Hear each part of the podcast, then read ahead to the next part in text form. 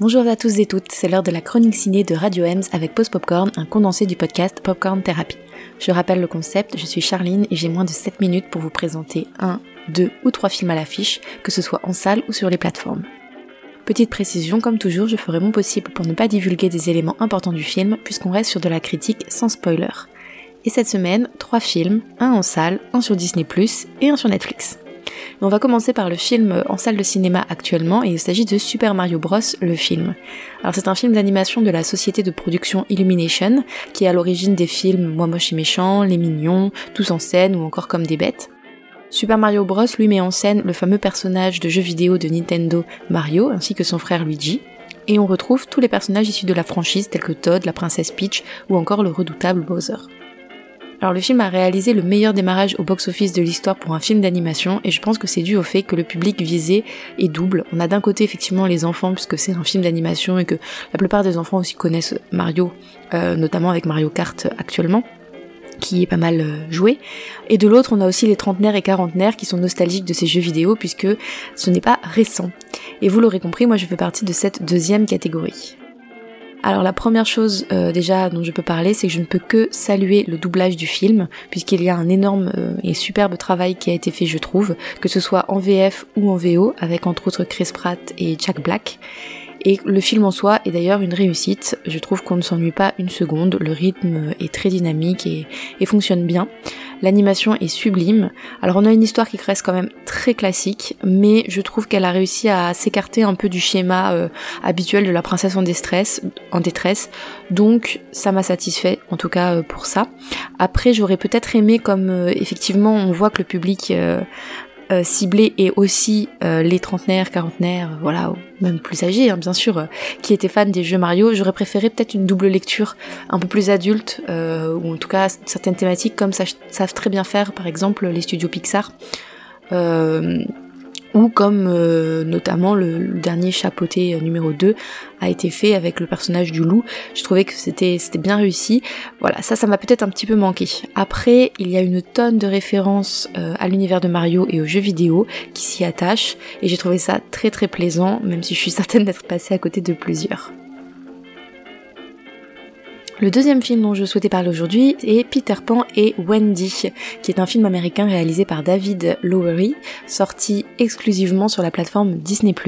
Alors ils avaient pensé à un moment le sortir euh, en salle de cinéma, mais à cause du Covid, ça a été euh, annulé.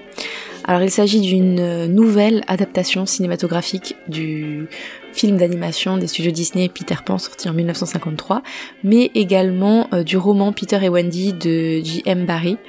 Donc euh, on nous retrouve quelques petites euh, scènes supplémentaires. Le film euh, s'inscrit bah, dans la volonté de, des studios Disney d'adapter en les films des classiques d'animation en prise de vue réelle, comme ils l'ont fait avec le livre de la jungle, Dembo, Aladdin, La Belle et le Clochard récemment sur Disney Plus également. Et cette fois-ci, on a comme Peter Pan le jeune Alexander Molony, qui je trouve est, est, très bien dans ce rôle. On a également en très connu euh, Jude Law pour le capitaine Crochet. Alors avant de regarder ce film, j'avais énormément d'appréhension puisque le, dessin animé Peter Pan est un dessin animé qui me perturbe un, petit peu en tant qu'adulte puisque je trouve qu'il euh, inclut des représentations négatives euh, du peuple indien et de la culture indienne. Alors maintenant sur Disney+, avant de lancer ce film, on peut justement lire un message d'alerte dessus qui parle de ces stéréotypes. Je trouvais également que Peter Pan est assez insupportable comme enfant et que les rôles féminins euh, sont catastrophiques entre la jalousie de la fée Crolochette, euh, les sirènes qui ont pareil le rôle de, peste envers une fille, le rôle insipide de Wendy la demoiselle en détresse. Ça commençait à faire euh, et mon appréhension venait aussi du fait qu'il y a énormément de variantes de cette histoire entre la suite de Peter Pan qui est sorti en 2002, euh, les, le film Hook de 91, Pan en 2015 ou Finding Neverland en 2004. Mais au final, j'ai été très très agréablement surprise. J'ai passé un très bon moment devant plus de rivalité féminine, c'est fini, plus de jalousie euh, clochette euh, Wendy, plus de jalousie Lily la tigresse Wendy, plus de jalousie les sirènes Wendy, c'était un petit peu euh, trop.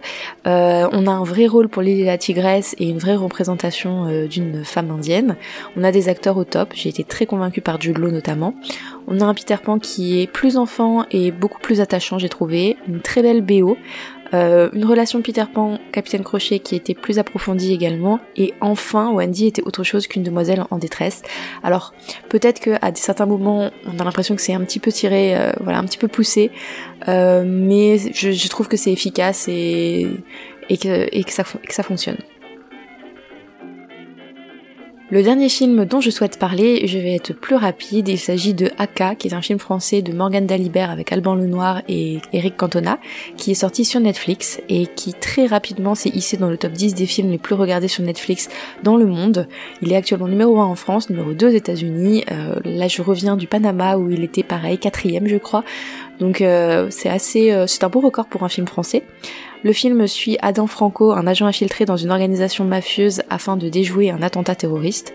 Alors on a un scénario qui est quand même plutôt classique au départ, mais l'intrigue euh, demeure assez bien ficelée, le rythme est très dynamique, c'est vraiment à la hauteur d'un film d'action. Alors c'est pas le film de l'année, mais je trouve qu'on ne voit pas les deux heures passer. C'est quand même un film d'action bien réussi et on est très content de l'avoir sur la plateforme et je ne peux que le recommander. Écoutez, je vous dis euh, à bientôt pour euh, d'autres films.